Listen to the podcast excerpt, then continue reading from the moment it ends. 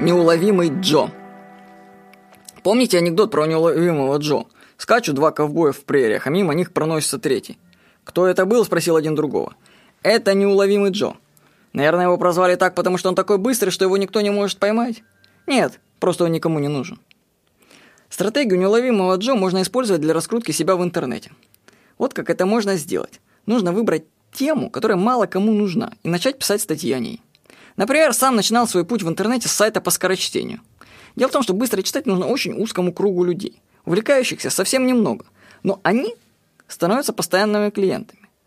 Один-два сайта могут еще как-то заработать на запросе скорочтения. Но крупным компаниям, которые могли бы вытеснить тебя из ниши скорочтения, это совершенно неинтересно. Слишком маленький для них рынок и прибыль.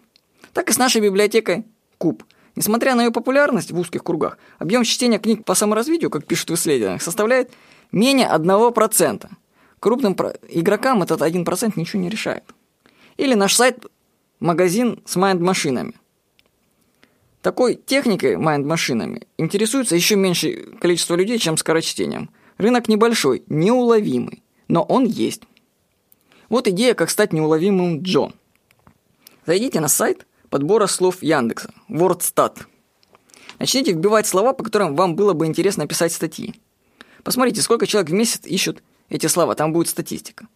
Выберите те слова, которые интересуют ну, небольшую аудиторию, то есть которые не привлекли бы внимания. Найдите свою узкую нишу. Начните писать лучше исчерпывающие статьи по выбранным статьям, по словам. Опубликуйте теперь эти статьи на своем блоге или на других сайтах, которые предоставляют такую возможность. Например, психологи могут публиковаться на нашем сайте b17.ru.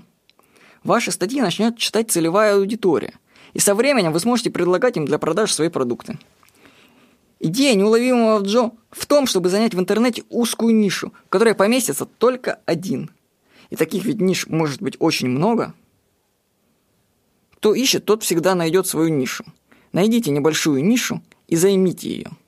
Всего хорошего. С вами был Владимир Никонов.